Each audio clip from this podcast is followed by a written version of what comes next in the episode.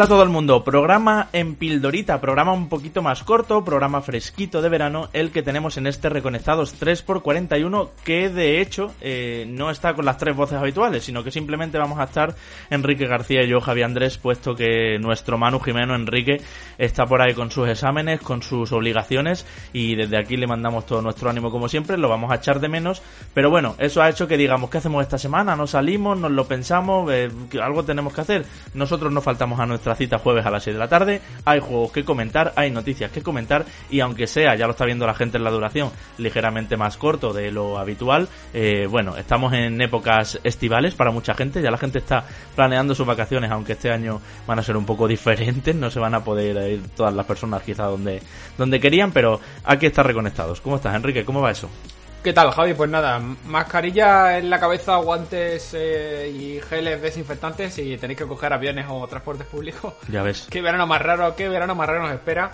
Y nada, dejemos que Manu apruebe con un 10 ese último examen y ya vuelva un poco al redil de, de reconectado. Deciros que eh, Manu, ahí donde lo veis, tiene un montón de planes para, para reconectados y, lleva, no dando largas, pero sí lleva una buena temporada diciendo estoy deseando acabar los exámenes para empezar a streamear, estoy deseando acabar los exámenes para empezar a montar... Lo censuro porque no se puede decir todavía. Sí. Eh, entonces, ahora que va a terminar los exámenes, a ver si es verdad, Manuel, a ver si es verdad, desde aquí desde los micros te lo digo, a ver si es verdad que todo lo que nos has prometido a mí, a Javi, en privado lo hagas y no hayamos sido engañados, como dice el de el del meme. Así que me afilio a tu a tus promesas. Tengo dos, dos mensajes para Manu. Uno, Manu, queremos que saquen la nota que tiene de las topas parte 2. Y dos, eh, ya no hablemos más de este juego, por favor. Y, y dos, efectivamente, planazos que tenemos para reconectados. Eh, seguramente a la vuelta de. Iba a decir descanso, bueno, ya veréis que no. que aquí hacemos, tenemos todo planeadito, como dice Enrique. Pero sí, eh, es una cosa de los tres, como decía yo el otro día eh, en Twitter y que es un gusto trabajar con estos dos porque todo lo que estamos planeando estamos muy sincronizados y se vienen se vienen grandes planes de los que Manu es muy responsable efectivamente como dice Enrique sobre todo en cuestiones técnicas de determinadas acciones y experimentos y bueno puestas a punto que esperamos que os gusten amigos oyentes. Bueno Enrique si te parece yo voy a poner como música de superhéroes. Eh, voy a poner aquí a Tony Stark ya calentando motores y vamos a empezar nuestros temas de, de esta semana.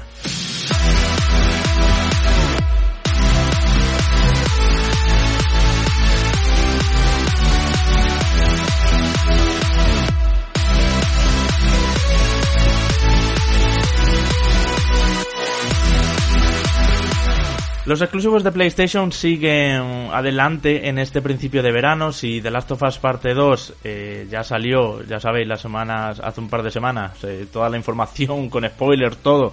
Podéis escuchar todo lo que queráis de ese juego en Reconectados y ver también en, Twitch y en YouTube. Eh, lo que tenemos ahora, y antes de Ghost of Tsushima, es Iron Man VR.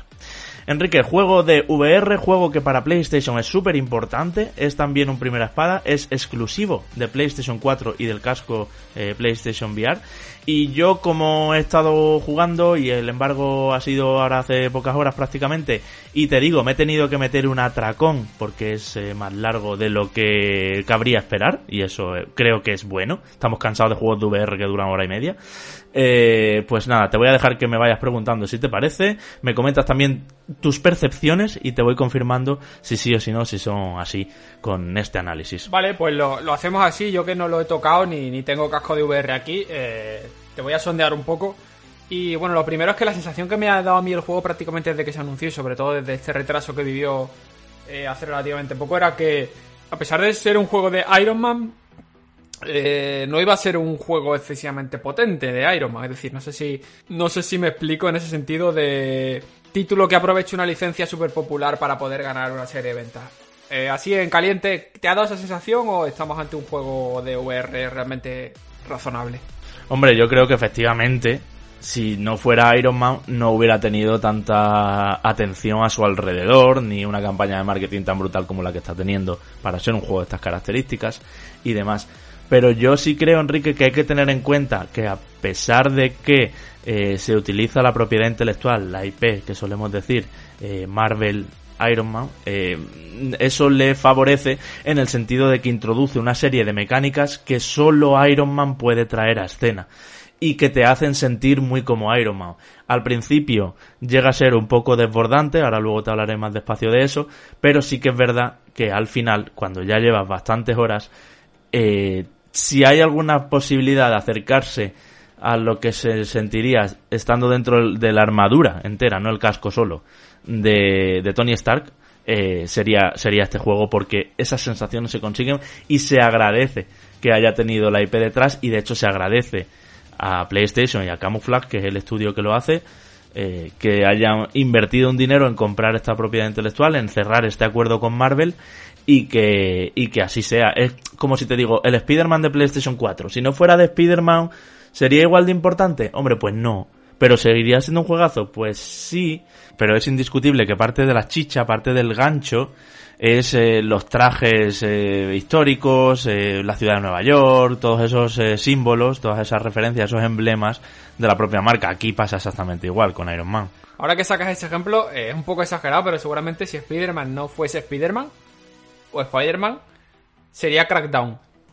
Sí, desde luego, desde luego. Salvando la distancia, porque lógicamente un juego no tiene nada que ver con el otro, pero sí que reinciden mucho en ser repetitivos en Prototype, Infamous, son ese tipo de mundos abiertos, efectivamente, donde con un superpoder te mueves a mucha velocidad por la ciudad y vas prácticamente volando y demás, ¿no?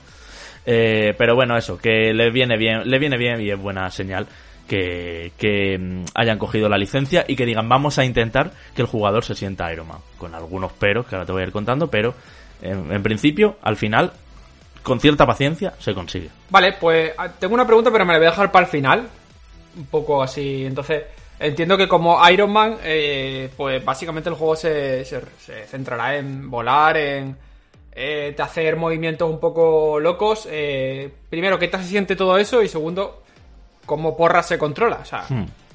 Eh, a ver, te cuento. El, el, juego tiene diferentes capítulos, es absolutamente lineal. Es verdad que se han visto niveles que nadie se lleve a engaño, que son abiertos, que son de volar y donde hay como diferentes objetivos que tienes que ir, eh, bueno, pues alcanzando o destruyendo con los diferentes tipos de disparos que tiene el personaje y demás eh, o incluso investigando. O sea, hay, secciones que son más abiertas, pero no es un juego de mundo abierto ni nada así como alguna gente llegó a pensar al principio en su anuncio.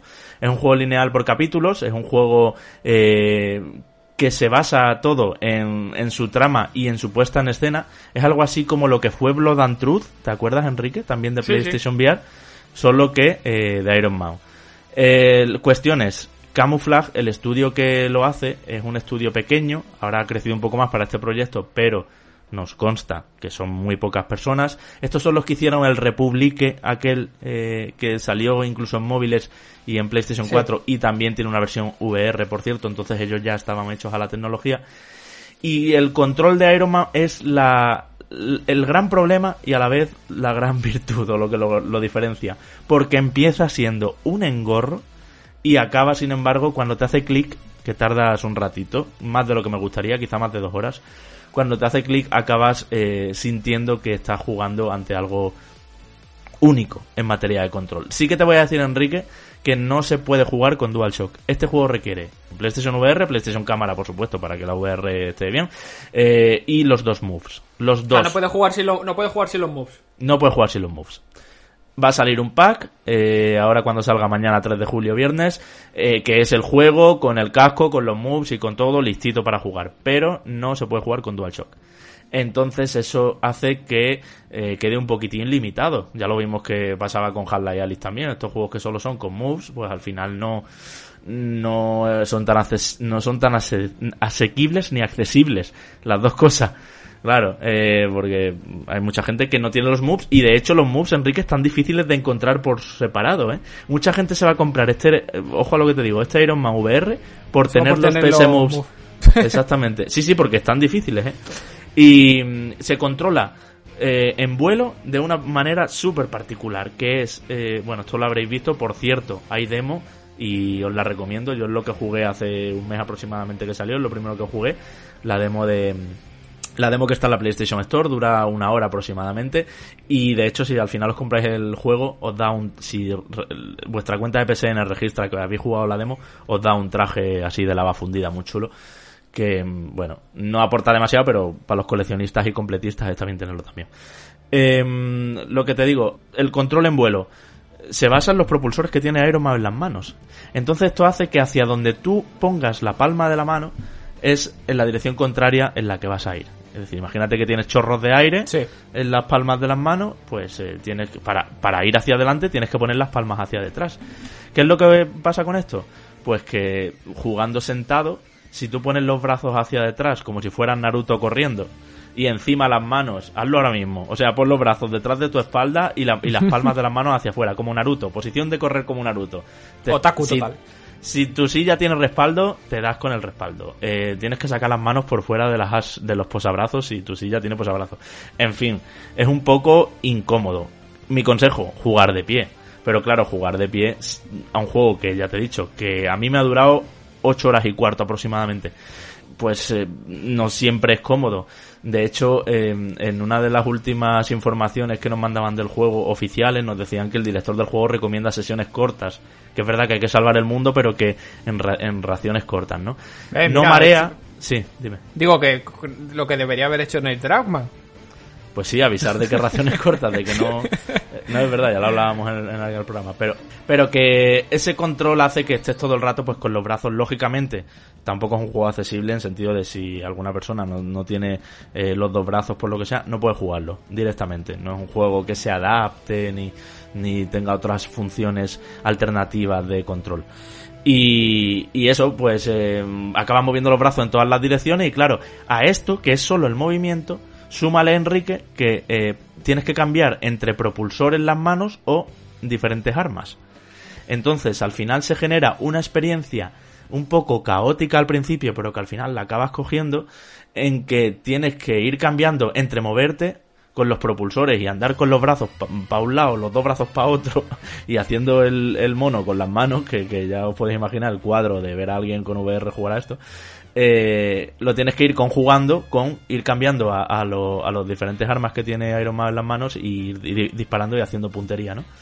Entonces, que eso sí que lo hemos visto más. Pues con eso, pues movimientos 360 grados absolutamente libre. estás medio juego volando. Y el otro medio juego en estancias muy muy cerraditas, eh, con el típico control de te ponen por delante una mesa con un montón de cositas y tienes que ir tocando y eso, como vimos en Batman Arkham VR. Sí, sí. ¿Te acuerdas? Que había como diferentes esquinas donde el personaje se para y tú ahí pues haces interactúas con todo lo que te rodea. Pues eso en Iron Man VR también está. Pero lo que, lo que sorprende y lo novedoso es poder volar libremente y sentirte dentro del traje porque las físicas, y esto es importante, y las inercias están súper bien. O sea, tú para despegar pones las palmas eh, apuntando hacia el suelo, las palmas de tus manos, y a nada que empiezas a darle al botón, y va, y va subiendo poquito a poco y tú ves perfectamente el rebote que produce a medida que le vas dando al, al, no sé decirte, al, al, chorro a presión de aire, ¿no? Entonces, como, como en las películas, y eso está muy, muy logrado. Y las inercias, ya te digo, tú estás yendo a toda velocidad hacia la derecha, sueltas, dejas de expulsar eh, aire y sigues con cierta inercia hacia la derecha. Entonces con eso acabas moviéndote muy muy bien y moviendo los brazos y las palmas de las manos en todas las direcciones y al final cuando te haces es una gloria, eso sí. Has mencionado, ha mencionado dos apartados que te quería preguntar. Por un lado dices que dices que dura te ha durado la historia unas 8 horas o así, que me parece bastante, la verdad. Un poquito más, sí. Pasa un juego de VR, entonces entiendo que no es un título que tenga poco contenido o no es el típico juego que actúa como benchmark o como demo de la, de VR, que te da dos horas y media, tres horas y hasta luego. No, es que el juego tiene una cosa muy acertada, eh, que es que tiene cierta progresión. Yo sé que me lo podía haber pasado en menos, pero eh, no sé si a raíz de The Last of Us parte 2 o de qué, estoy un poco mejita buscando todo en todos los sitios. Y, sí que es verdad que puedes desbloquearle armas y, otras cuestiones a base de puntos de investigación. Entonces, eh, con eso, al final lo que vas haciendo es un personaje cada vez con más posibilidades, cada vez más chetado y que está muy bien curvado Enrique cómo va enseñándole al jugador cada nueva mecánica de lo que al principio es simplemente un arma en una mano y el puño eh, en la otra, eh, que tienes que hacer un puñetazo, el gesto de un puñetazo además de pulsar un botón, eh, para, para acabar con diferentes objetivos, poco a poco se va, se va complicando y no es mucho, nunca se va muy muy allá, a ver, no es, yo que sé, no es The Witcher comprando habilidades, pero o un Assassin's Creed con esos árboles de habilidades tan extensos, pero sí que es verdad que el desbloqueo está ahí y eso te hace ir más despacito y revisarlo todo y ver todas las posibilidades y tal. Sí te diré, Enrique, que no es muy rejugable. Yo no le daría otra vuelta. También porque hay cosas que fallan que ahora te empezaré a contar y que hacen que se note que no es un... Es una superproducción dentro de la VR pero no es mm, no es lo que otros grandes juegos de VR o sin VR incluso. No es el equivalente a Spider-Man no, no llegáis a ese nivel. Sí, que ha llegado, digamos que han tenido presupuesto, pero no han tenido el presupuesto suficiente como para llegar a ser un título excesivamente rompedor, por decirlo de una forma.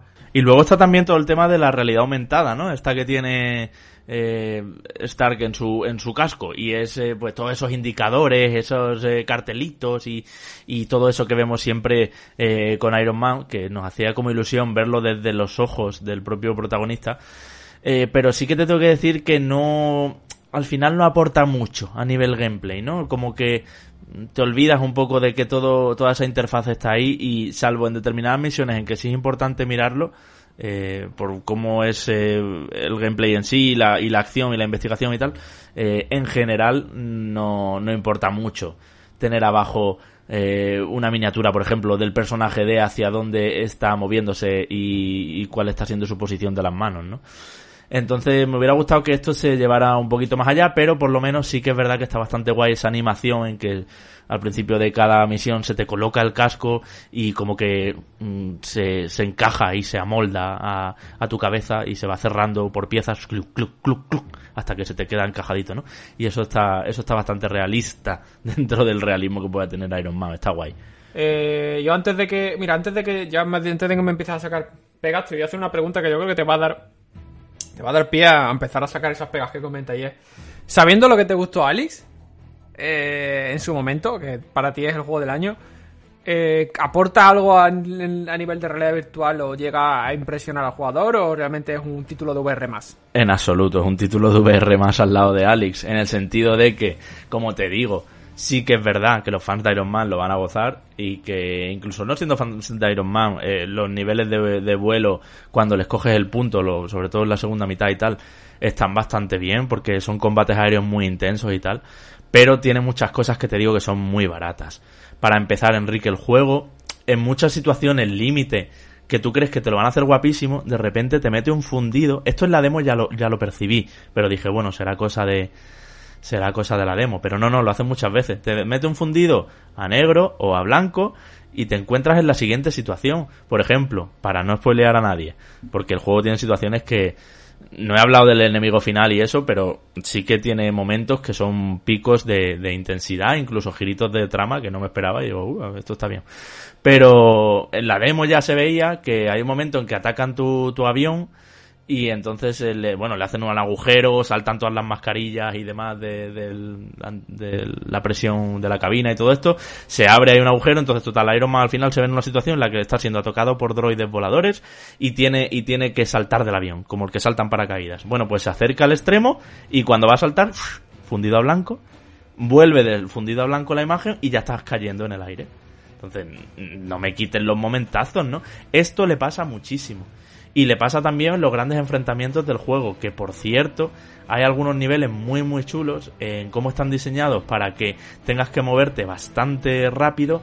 Eh, los enemigos son relativamente agresivos teniendo en cuenta que estás en un juego de VR, no es que sea un Souls, pero, pero hay que hacer varios intentos en algunas secuencias. Y, y el enemigo final, que es esta malvada eh, fantasma, es una especie de hacker eh, que bueno, que tiene cuentas pendientes con Tony Stark, y que aparece en escena con una misteriosa intención de venganza. Digo misteriosa porque el juego está todo el rato como haciéndose la pregunta de, pero ¿esta quién es? ¿Pero por qué quiere venganza contra mí esta señora?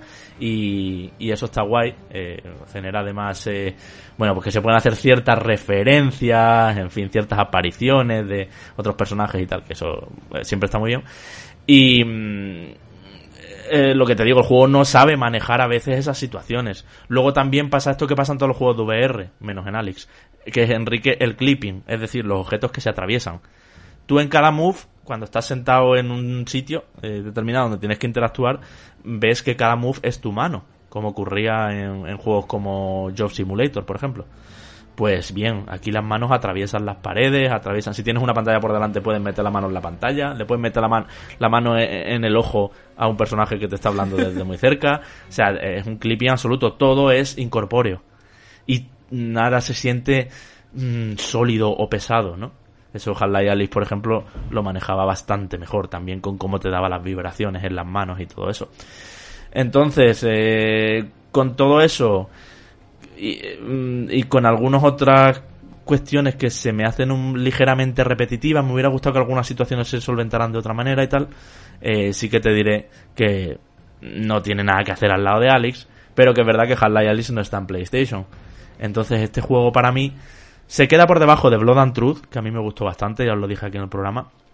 Y luego también, otro punto a su favor, es que gráficamente dentro de lo que es la VR está bien y que está bastante bien doblado al castellano, muy bien presentado, rollo que al principio te tira los créditos así como in-game, eh, los carteles y demás y las instrucciones, está siempre claro qué hacer, no es de esos juegos que cuando hay puzzles, que también los tiene, eh, no sabe muy bien cómo resolverlo, no encuentra la llave para resolver el puzzle, digamos. Entonces, bueno, eh, como que tiene todo el, eh, el, apoyo de PlayStation y se nota que esta gente han podido contar con ciertas recomendaciones y han mirado a los grandes juegos de PlayStation VR, pero ni muchísimo menos es Half-Life Alyx. Entonces eh, se me hace un poco baratujo en muchas cosas y la pregunta, ¿lo recomiendo? Sí, no, pues mira, vale 39.90. Eso sí que me parece una cosa buena. Por lo menos no vale 59.90. Sí, sí y el largo, como te he dicho. No es muy rejugable, no le vais a querer dar una segunda vuelta, salvo que queráis el platino o algo de esto. Pero sí que creo que, las sensaciones que produce, especialmente a partir de la tercera hora o así, eh, son especialmente para quien ha crecido con las películas de Iron Man, o no crecido, sino que se las sabe de memoria y tal. Eh, hay diálogos incluso que hacen referencia, y ya te digo, salen otros personajes que rodean al universo de Marvel y de los Vengadores en general. Así que, no sé, poco más te puedo decir de esto. No sé si tienes alguna pregunta más. No, la verdad es que has hecho un repaso bastante completo de todo lo que tiene el juego y desde luego a mí lo que me queda claro es que si eres un entusiasta de la VR eh, y tienes PlayStation VR en casa, eh, puede ser uno de los títulos candidatos a, meterle horas más, más, más que nada teniendo en cuenta que, pues, si corrígeme si me equivoco, pero te diría que es el último gran lanzamiento de PlayStation VR. Sí. Eh, no del año, sino ya de toda la vida de la plataforma. Claro, es que no hay mucho. Gran lanzamiento en el sentido, Enrique, de que es un juego promocionado, de una IP, con un aspecto gráfico resultón dentro de lo que es la VR, claro, porque es verdad que a veces te acercas a las piedras de una casa y parecen texturas de Play 1, pero bueno, eso no tienes que acercarte, tú quédate por arriba volando. y, y entonces, bueno, pues eso, lo, lo que estamos diciendo, el respeto al garaje del personaje, donde él se va mm, taladrando cada vez mejor traje y demás, y, y todo el fanservice de que haya un montón de trajes de, de épocas pasadas y y frases y todo eso, pues eso está, eso está puro y duro, vamos. Entonces yo creo que dentro del catálogo de PlayStation VR y que hace tiempo que no hay un juego, corrígeme si me equivoco, pero creo que en PlayStation VR hace tiempo que no hay un juego en condiciones así. Pues bueno, no ha llegado al nivel sobresaliente que me gustaría para mí, eh, pero tampoco está malote.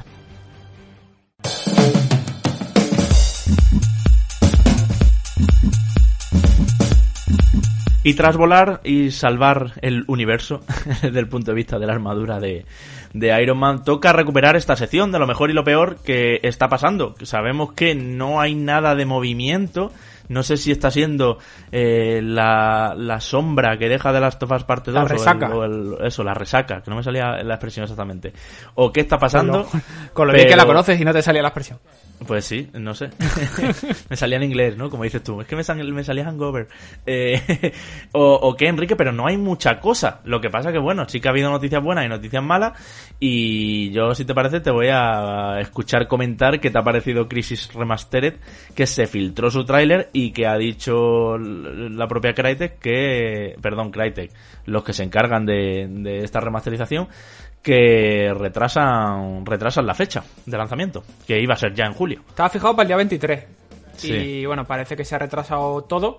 Que el tráiler que se ha mostrado no se tenía que haber visto todavía. Que tienen tiempo de. Que todavía les queda tiempo para terminar de reforzar el, el tema. Yo lo que voy a decir, yo vi el tráiler. eh, lo comentaba con Manu el otro día que lo, lo pasó por el grupo de WhatsApp que tenemos.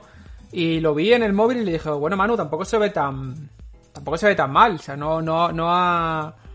No ha envejecido tan mal. Y después la verdad es que me lo vi empecé y dije, vale, venga, sí, ya sé lo que.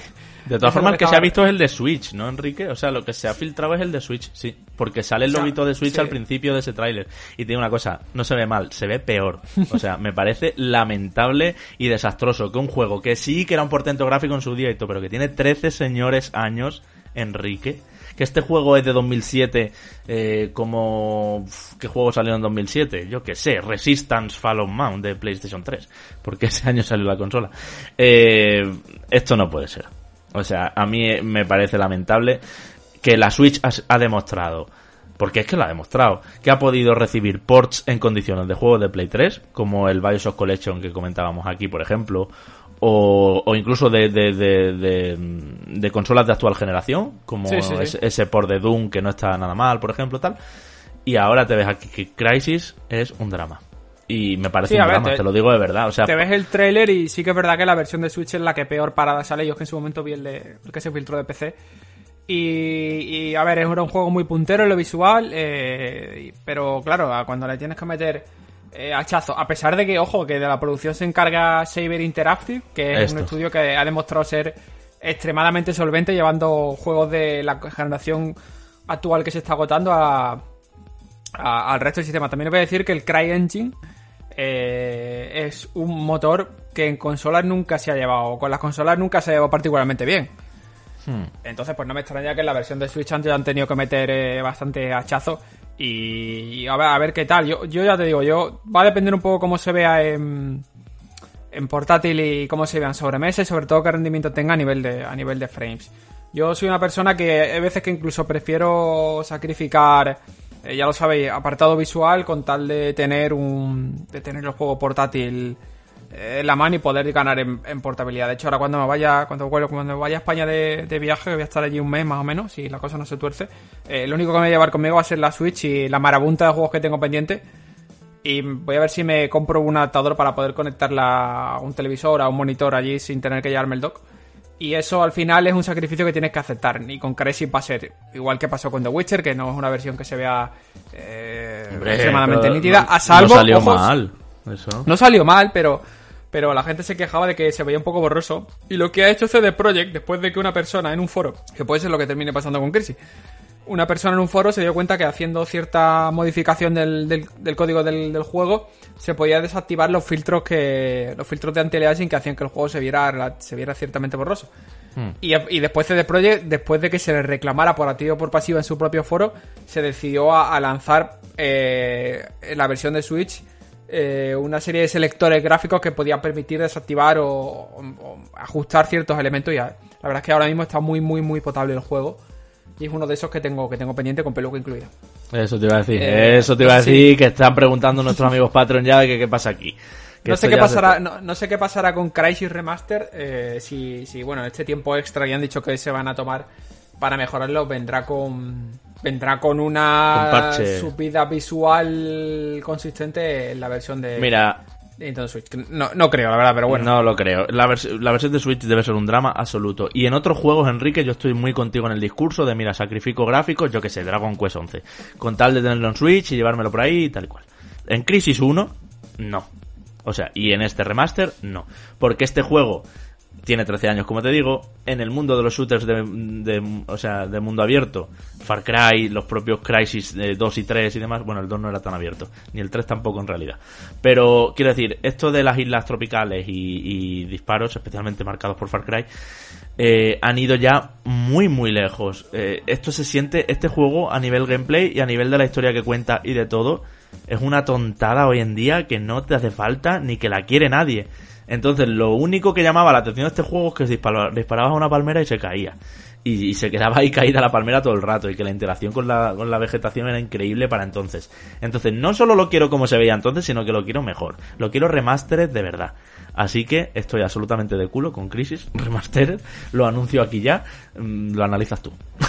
vale, vale, sí, yo me encargo. Si tengo, me encargo y me comprometo a, hacerlo con la versión de Switch si fuera posible. A ver si lo retrasan todo lo suficiente para que realmente mejore.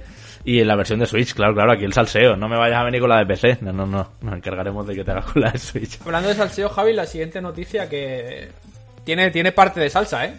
Uf, pero, pero bien traía. A ver, cuéntame. Pues Crucible, que es el, uno de los primeros juegos que ha sacado Amazon, que lo sacó hace prácticamente dos semanas, que es una especie como de juego de acción eh, competitivo con tintes de Overwatch y bueno, con tintes de ese tipo de juego. Eh, ha sido el, el, lanzamiento ha sido tan desastroso que han tenido que recular y ponerlo de nuevo en beta cerrada. O sea, lanzaron en abierto para todo el mundo. Muy grave esto. Esto ¿eh? es lamentable. Y tienen tan pocos jugadores que dicen, bueno, mejor lo volvemos a echar a beta cerrada. No puede entrar cualquiera, hace falta código, invitación o no sé cómo se están apañando.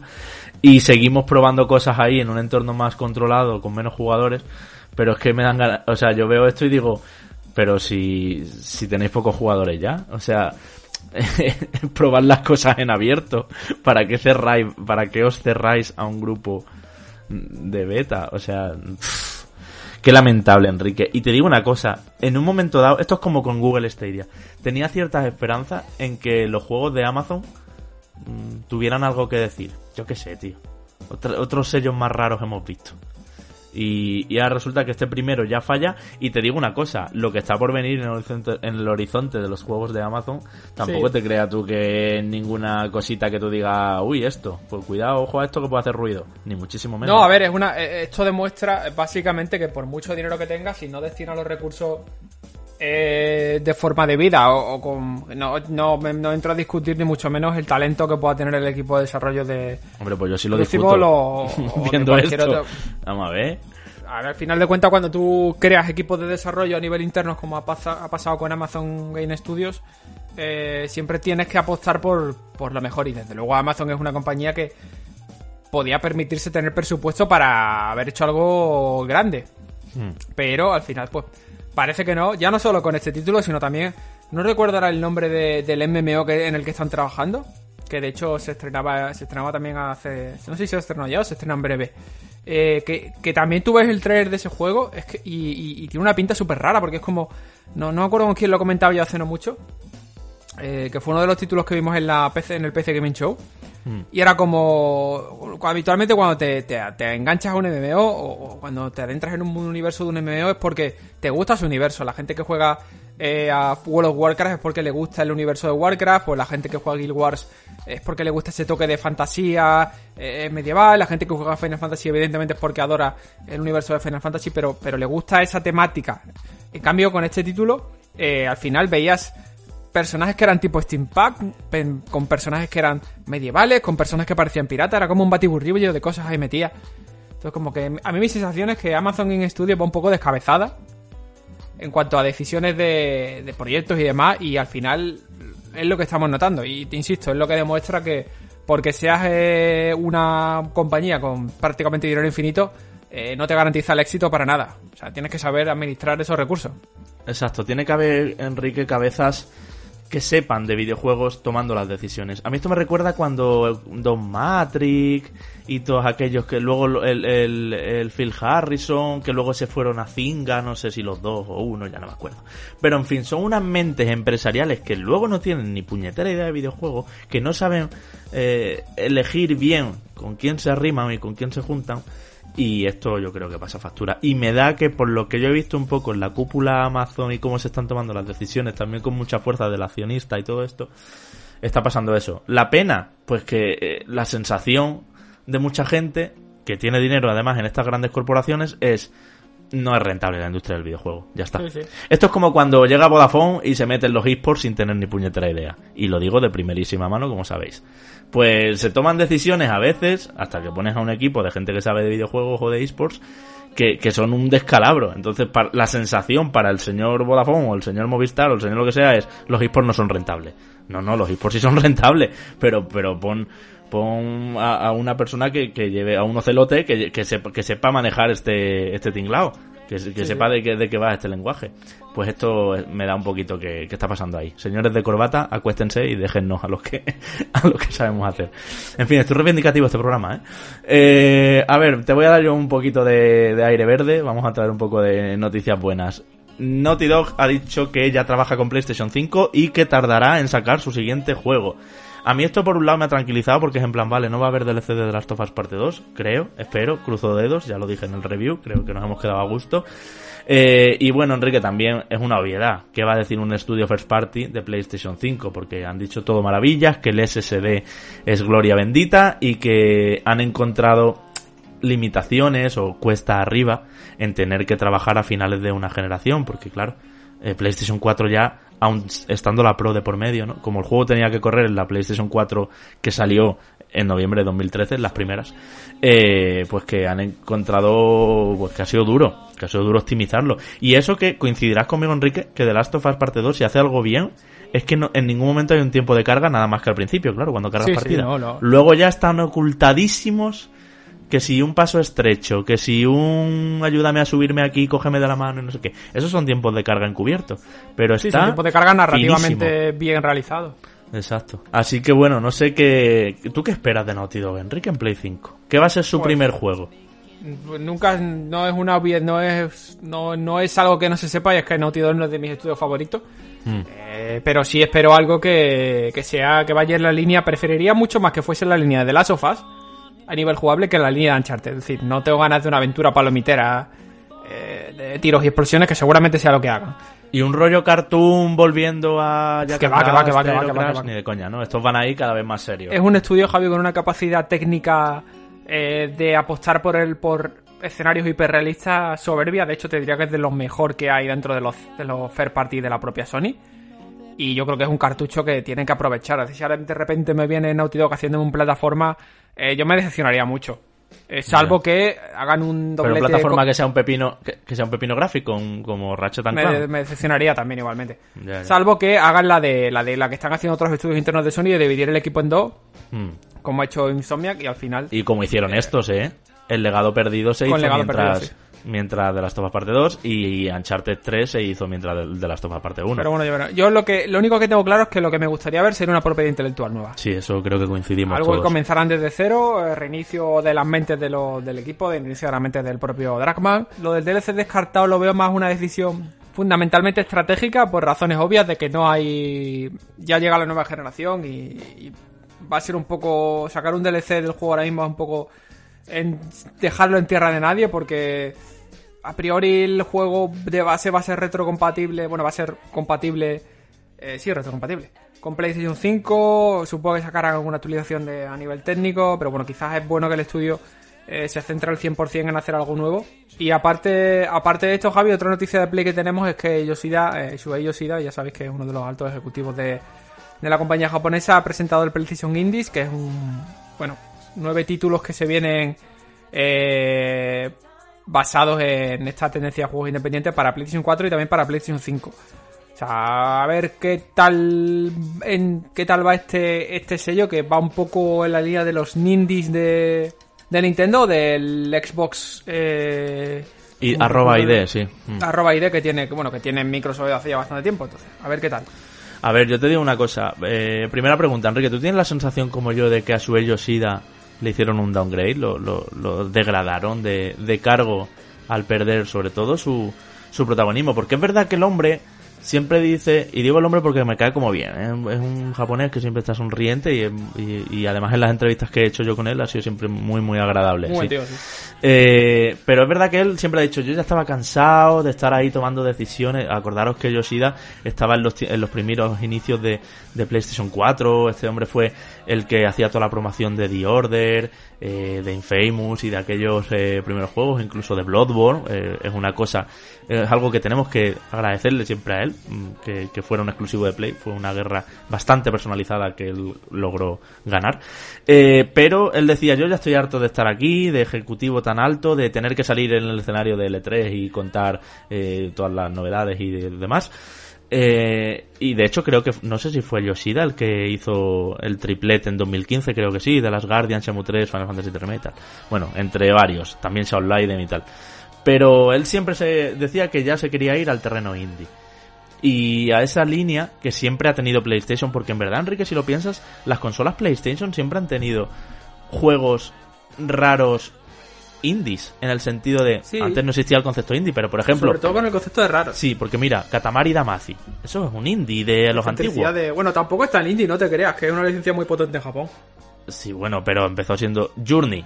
Es verdad que lo paga Play y que tal y que cual, pero para mí eso es un indie. O te digo más, Parapa de Rapper, un Jammer Lamy, aquellos juegos de autor rarísimos de la Play 1, eso ahora ya son IPs. Parapa de Rapper eh, ha tenido recientemente remasterización.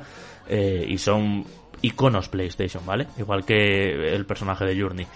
Pero quiero decir que hay mm, PlayStation Indies al final no aporta nada, no es nada nuevo, pero es una nueva, un nuevo naming, que es lo que nos gusta que ocurra al principio de la generación, que llamen a las cosas con nuevos nombres, un nuevo sello que indica que hay un compromiso por parte de la marca eh, con esos estudios eh, que son más pequeñitos y esos juegos que ni nos van a costar a los consumidores 70 euros, ni han costado desarrollarse 30 millones de dólares. Debe materializarse, Javi, en cosas concretas. Desde luego ahora mismo Microsoft, tanto Microsoft como Nintendo, eh, a nivel estructural el apoyo que le han dado a los indies en los últimos años es muchísimo mayor que el apoyo que le ha dado PlayStation a los estudios independientes.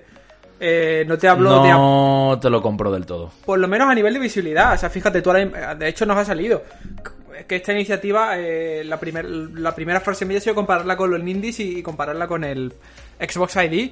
Eh, y no ha sido casual. si cuando si en mi, en mi en mi set de contenidos mentales lo primero que se me va a venir a la cabeza es los competidores como algo mucho más sólido, por algo, ¿eh? Y es porque han hecho un trabajo eh, mucho mejor.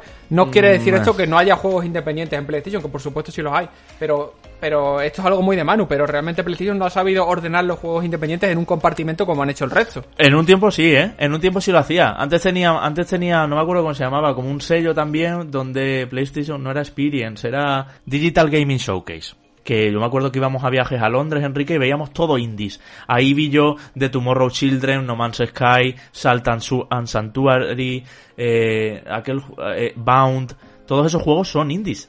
Y son juegos, algunos exclusivos de PlayStation o de PlayStation y PC. Yo no tengo la sensación de que Play eh, se haya quedado atrás. Sí que es verdad. parte sí. Porque el sello ese se dejó de escuchar. De, un, de un año hasta parte. De un año hasta parte que Nintendo ha hecho lo de los Nindies y bueno, el equipo lleva con él y de a lo mejor tres años. Pero que, eh, bueno, ya está. Ahora se llaman PlayStation Indies, igual que se llaman PlayStation Studios, Game Studios. Pues están poniendo, están encajonando. En, mm. compartimentos. Pero esto al final tiene que, tiene que certificarse con hechos porque eh, un gran apoyo que un gran apoyo que tuvo eh, PlayStation a los indies hace algunos años, por ejemplo, fue Rime. ¿Recuerda cuando se anunció como hombre, todo el mundo lo creía como un gran juego? eh, secuela, secuela espiritual, bueno, por llamarlo de una forma de ICO, eh, todo el como que bebía de ahí. Y de repente por H o por B el Sony dejó de apoyar el juego y al final salió un muy buen título, por suerte multiplataforma. Hombre, muy muy buen, muy buen. Tenía su rollo, pero, pero vamos a calmarnos. Era bueno, era bueno, era un buen juego. Eh, de hecho, a nivel español te diría que es de lo mejorcito que ha salido en los últimos... No, no, hombre. ¿Tres años? No, no, no, no, no, no, no estoy de acuerdo aquí para nada, ¿eh? Han salido, el año pasado fue buenísimo en juegos españoles, tú. Sí, pero que lo puedes poner, lo puedes poner perfectamente en el, en el top 10 de los juegos Por lo menos muy sonado. Sí que se le dio mucho bombo, sobre todo cuando estuvo con PlayStation, porque tenía efectivamente una campaña como si esto fuera el nuevo Shadow de Colossus, o el nuevo Ico. Sí, sí. Eh, lo que decía, eh, la presentación de PlayStation 5, Enrique, eh, estuvo más mm, rodeada de indies que de Gran Turismo y Spider-Man y Horizons. Es- y Demon Souls. Esos fueron cuatro, pero es que todo lo demás fue prácticamente indie. De hecho, os voy a recomendar, amigos oyentes y Enrique, que le echéis un vistazo al canal de, de PlayStation porque ahí hay muchos trailers de, de estos eh, juegos nuevos, eh, más pequeñitos, independientes y ese apoyo que yo creo que PlayStation vuelve eh, a repetir, como, bueno, pues en títulos como Where the Heart Is o ese maquete, por ejemplo, que, me, que distribuye Annapurna y que me parece que tiene muy buena pinta porque es un juego de maquetas donde todo lo que hagas es la maqueta, donde tú eres como una pequeña figura ocurre en el mundo real que la rodea y entonces eso va a generar situaciones de puzzles y tal interesantes. También hay un, un nuevo Worms, por ejemplo, también en esta en esta línea de los nueve de los nueve títulos anunciados, Eh, un Worms que va a ser por primera vez no por turnos, sino ya sabéis este juego de las lombrices que, que se enfrentan, ¿no? De las lombrices soldados que se tiran bombas, granadas, ovejistas, plátanos y, y todo lo que haga falta eh, pues que se enfrentan por primera vez en tiempo real, ya no por turnos, y que, bueno, tiene una mecánica un poco como de un Smash Bros, pero más grande, y con hasta 32 jugadores, eh, en mapas que es, bueno, pues que van, eh, que son en 3D, pero en realidad son laterales, y que van desplazándose también. A mí me recuerda un poco a algunos juegos así de Deathmatch que había como Power Stone en Dreamcast, por ejemplo. Eh, no sé, creo que es un buen girito para Worms que ya estaba sinceramente un poquito eh, agotada con, con su fórmula por turnos habitual, ¿no? Pero bueno, que ya te digo, también está ese Haven que habíamos visto alguna vez, que tiene buena pinta estética. Eh, Fist, que es un juego de plataformas y acción en dos dimensiones, que tiene a protagonista un animal como muy armado y tal, que tiene también un punto eh, bastante particular. Saldrá en Play 4 y en Steam este, en este caso. Está hecho con el Real Engine 4, en fin. Pero que bueno, que yo creo que, ya te digo, que me parece interesante la estrategia de al principio sobre todo, cuando sale una nueva consola, apoyar a- al desarrollo independiente y luego a medida que se van teniendo más eh, franquicias AAA y tal, no digo abandonarlo, pero sí pasar eh, la promoción y centrarla en otras cosas, es que me parece lógico. Y, y ya está, ellos lo que pasa es que, claro, mm, cuando cogen un juego, además luego estaban aparte los programas locales como en España el PlayStation Talents y todo eso, es que no tengo Sí, sí. para nada la sensación de que Play se haya olvidado de los estudios pequeños. Pero bueno, eh, cuando cogen un juego, le ponen tanto play, play, play, play, play por todos lados, el sello PlayStation por todos lados, el triángulo, la X, el cuadrado, el círculo por todos lados, que al final tú pierdes la concepción de indie. Pero por ejemplo, Concrete Sí, sí. Genie, Concrete Genie, juego que no llega a doble A, Enrique. Eso es un indie, un indilazo que te cagas, vamos. Y lo hemos hablado aquí. Pero claro, como es exclusivo de Play 4 y tal y cual, pues tú pierdes un poco esa... Sí, pero es como, no sé, a mí la sensación que me da, y esto ya estamos casi que haciendo un debate, Sí. eh, la sensación que me da es que Sony, mm, no sé cómo decirlo de una forma para que se entienda bien, que como que lo indie de Sony, ellos quieren hacer que parezca que está a otro nivel. Exacto. Y, y se quitan un poco ese, ese marchamo de juego independiente, juego de garaje, cuando no es algo necesariamente malo. Es Mm. Exacto. como, no, mis indies son mucho más elegantes que el resto. Es como, no, tus indies son iguales que el resto y punto. Sí, eso sí es verdad. Eso, eso te lo digo- compro. De hecho, No Man's Sky es el ejemplo perfecto. Lo vendieron como un triple A, no sé qué, y era un indilazo que Eh, flipas. cuando era un cuando era un indie. Y además les- le, le- le vino fatal ese tipo de venta. Y ahora que han mencionado los PlayStation Talents, Talents a mí me parece una iniciativa eh, excelente a nivel local. De hecho, PlayStation España eh, hay que darle enhorabuena porque es de las pocas divisiones que ha podido eh, sacar adelante una iniciativa así a nivel local.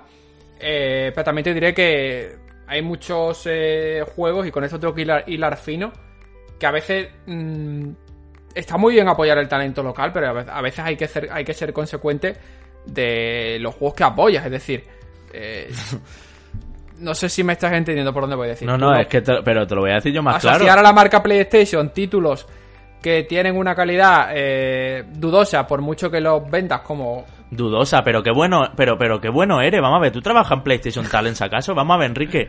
No, pero reconozco el valor de los de los talents sale y- muy poco bueno. Y esto es así. Y el desarrollo en España tiene grandes estudios y grandes equipos, pero también tiene muchísima morralla. Y lo podemos decir así de claro, Enrique.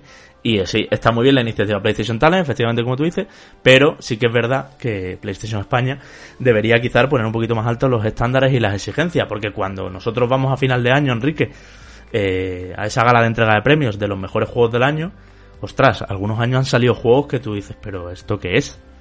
Y ¿sabes? y juegos que están en la store. O sea que lo puedes decir claramente. No tengan ningún miedo que eso es lo que nos caracteriza. Lo que pasa es que quieres ser educado y no herir a, a desarrolladores que están empezando chavalillos con ilusión y tal. Pues señores hay que ser competitivo.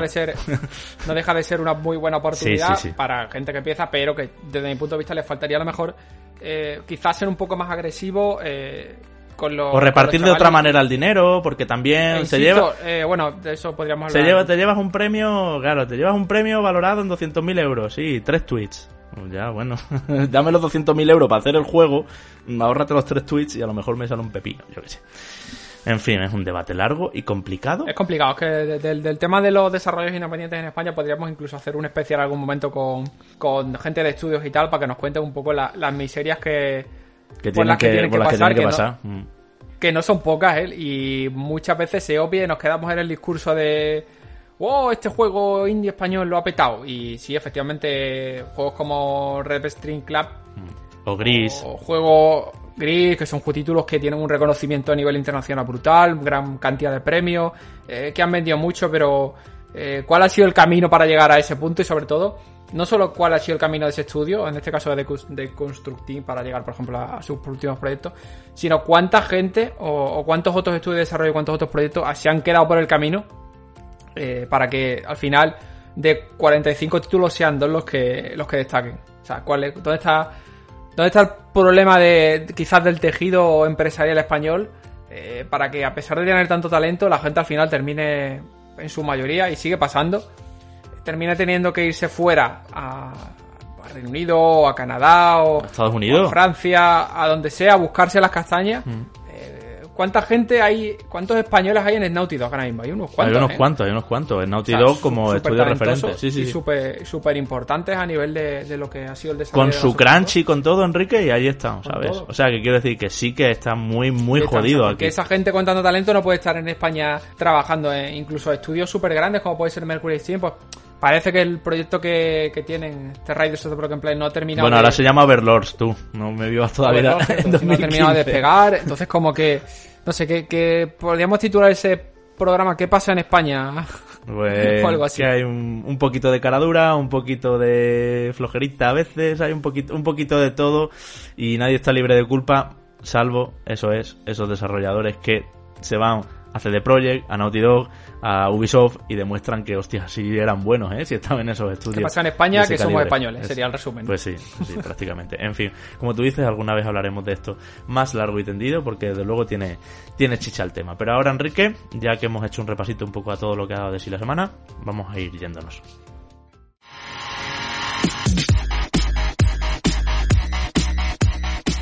Y hasta aquí llega este Reconectados 41 eh, de la tercera temporada. Como decíamos, estamos preparando un montón de cosas.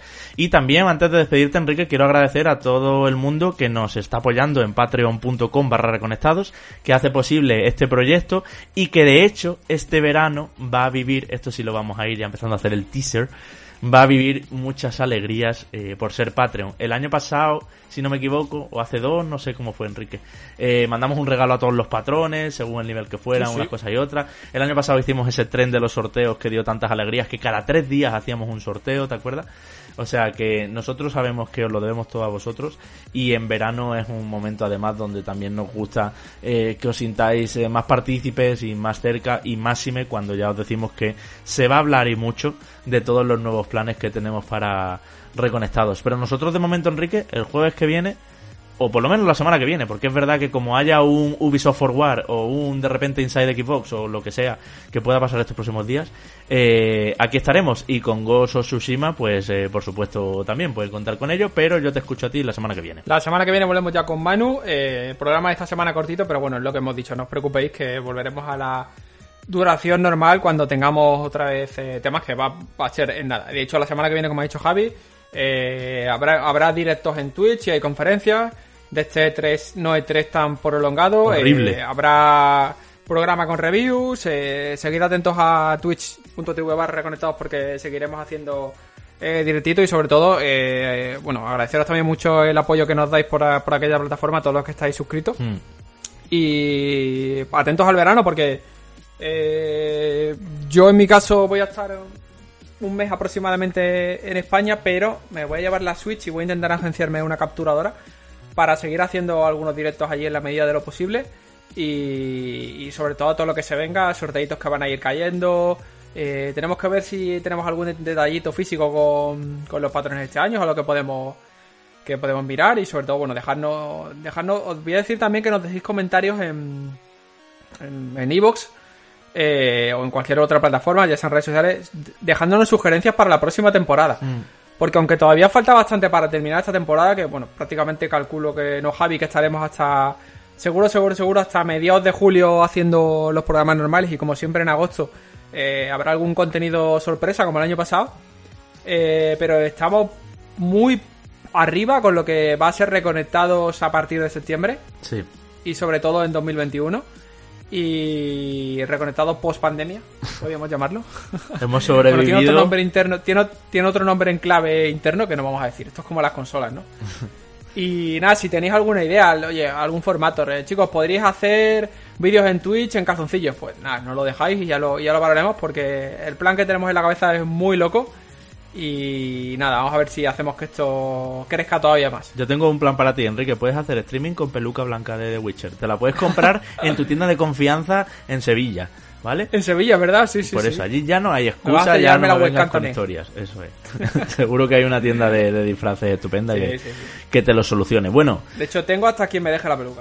O sea, esto está hecho ya todo, está todo en orden ya. En fin, se, avecina el momento, amigos. Se avecina el momento en que uno de los memes de Reconectados se, se va a cumplir por fin. Eh, somos una gran familia, como dice Enrique, y quiero aprovechar, como siempre, para avisar a todos, para empezar, que va a haber sorteo ya eh, la semana que viene, sin duda, porque sabemos que estamos ahí preparándolo todo bien y sabemos que toca. Y también para saludar a Enrique, como no, con un abrazo afectuoso a todos esos patrones de nivel 3 que son Tor36, Javi PG, Alex Bepo, Jesús Benítez, Petocún, David Clavijo, Carlos García Lastra Marqués, Saúl Pérez Castañeda, DJ Rodri, Jesús Prieto, Bruno Besugo, Antonio Cami Martínez, Salvador Escriba Esteban, Sergio Benítez Rodríguez, Andrés Montero, Ton Rojas, Óscar, Alberto Escolano, Acrius, Jesús Vega, Jonathan Pérez Botella, Marcos Serrano Rodríguez, David Hernando Rodríguez, Marcos Rodríguez de la Cruz, Javier Vázquez, Héctor Rojas, Ergius Snake, Toteo M de Trophy Slayer, Fernando de la Hermosa, Neo Parker, Leonardo Huilarango, Igor L, Miguel Pérez Carasol y Carlos Beltrán. Lo dicho, un saludo a ellos, un saludo a todos, os leemos en comentarios, contadnos también vuestras impresiones, qué opináis de los debates que hemos tenido hoy, os vais a pillar o no Iron Man VR, qué nos recomendáis que hagamos o qué os gustaría eh, recibir por parte de Reconectados en, en, la próxima temporada. Y todo eso lo vamos a leer, lo vamos a comentar sin duda, como siempre hacemos. Así que nos escuchamos en unos días. Chao.